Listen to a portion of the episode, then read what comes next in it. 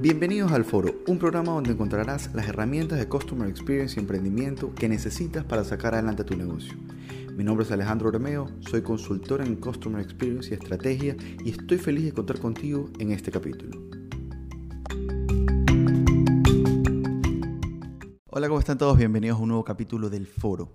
El día de hoy vamos a hablar de transformación digital, vamos a contar un poco para qué sirve la transformación digital, cuáles son los tres pilares fundamentales de la transformación digital aplicada en los negocios y les dejaré ciertos tips súper importantes sobre este tema. Me preguntarán, y bueno Alejandro, ¿por qué pensaste que hablar de transformación digital sería algo importante? Y les cuento por qué. En la semana pasada tuve una reunión vía Zoom habían varios empresarios y varios emprendedores, me llevó una gran sorpresa cuando la gente empezó a hablar de el problema que deben solucionar con alguna herramienta de transformación digital, empezaban a hablar de la herramienta que iban a utilizar porque sí.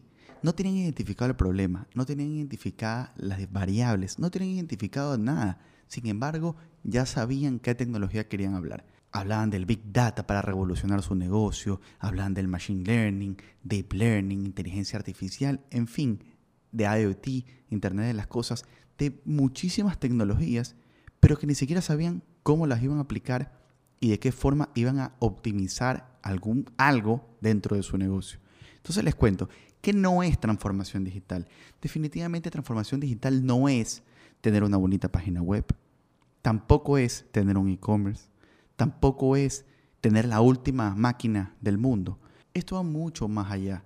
El objeto de la transformación digital es encontrar ciertas condiciones o ciertas situaciones que se repitan en un negocio, que pasen constantemente o que se puedan mejorar, que se puedan reducir errores a través de una herramienta de transformación digital.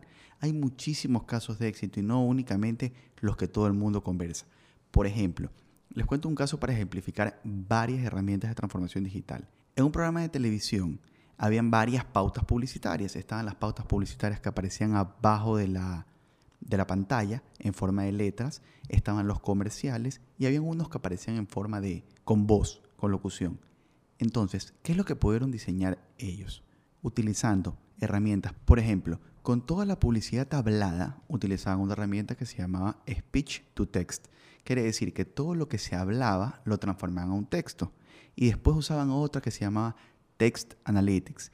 Con esa otra herramienta analizaban el texto y determinaban si eso era una pauta publicitaria o no. Con otra herramienta analizaban las imágenes que estaban en la televisión y determinaban cuál de ellas se había usado un logotipo, se había usado alguna frase, se había puesto algún eslogan de cualquier marca y de esa forma empezaban a determinar cuánto tiempo, cuántos segundos, en qué momento, a qué hora, todo acerca de la publicidad.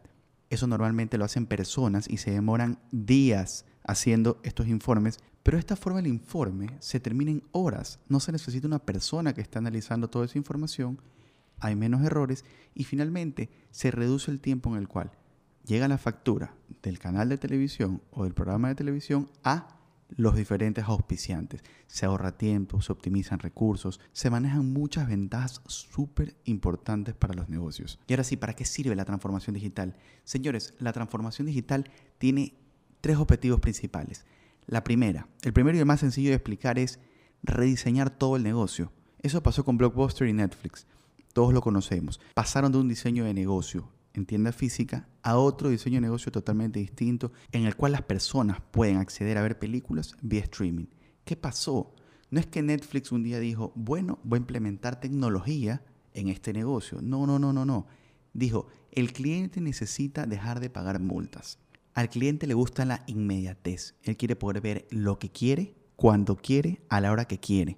El cliente ya no quiere salir a buscar si hay una película disponible o está agotada en ese momento. El cliente cuando quiere, cuando va, necesita que siempre esté la película que él va a buscar. Y en fin, dándose cuenta de todos estos problemas, Netflix dijo, a ver, tengo todas estas variables, las voy a implementar en el negocio para hacerlo más eficiente y más enfocado al cliente. El segundo objetivo de la transformación digital es ser más eficiente, automatizar procesos, identificar dentro de la organización qué procesos se repiten constantemente qué procesos no hay necesidad, digamos, de pensar o de alguna forma, o que se pueden identificar perfectamente las variables para que los haga un robot, un bot, para que los haga una máquina, sin necesidad de que una persona esté ahí.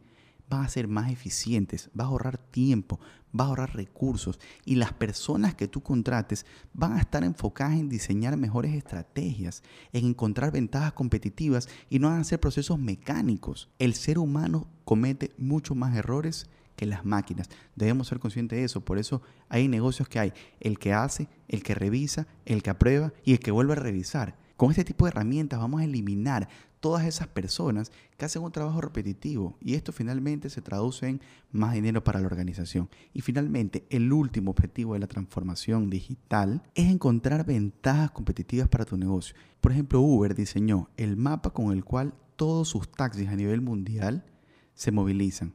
Esa es su ventaja competitiva, esa es su herramienta digital, eso es parte de su transformación digital asigna choferes según reglas que ellos han diseñado, asignan viajes según estudios que demuestran por qué camino es más rápido, por qué camino es más eficiente, por qué camino gasta menos gasolina el transporte.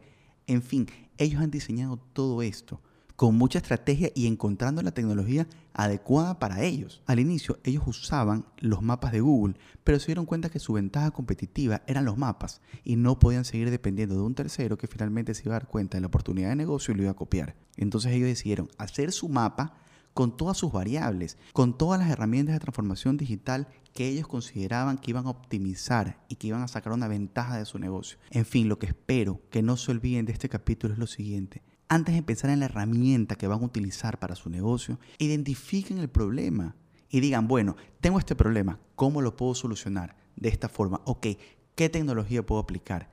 Hay muchos negocios seguramente dentro del rubro de ustedes que ya lo están haciendo bien, ya han incorporado tecnología a su negocio.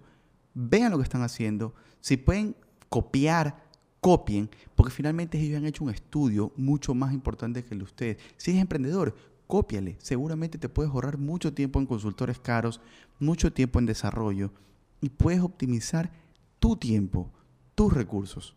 Y otro aprendizaje que nos deja todo esto de la transformación digital es la importancia de tener información. Preocúpense de tener todos los indicadores posibles, toda la data posible. Recopilen mucha información en su negocio, mucha información, toda la que puedan. Y siempre piensen en el cliente. Espero que les haya servido muchísimo este capítulo del foro y recuerden, señores, el cliente es el jefe de nuestro negocio y también de la transformación digital. Nos vemos en un siguiente episodio.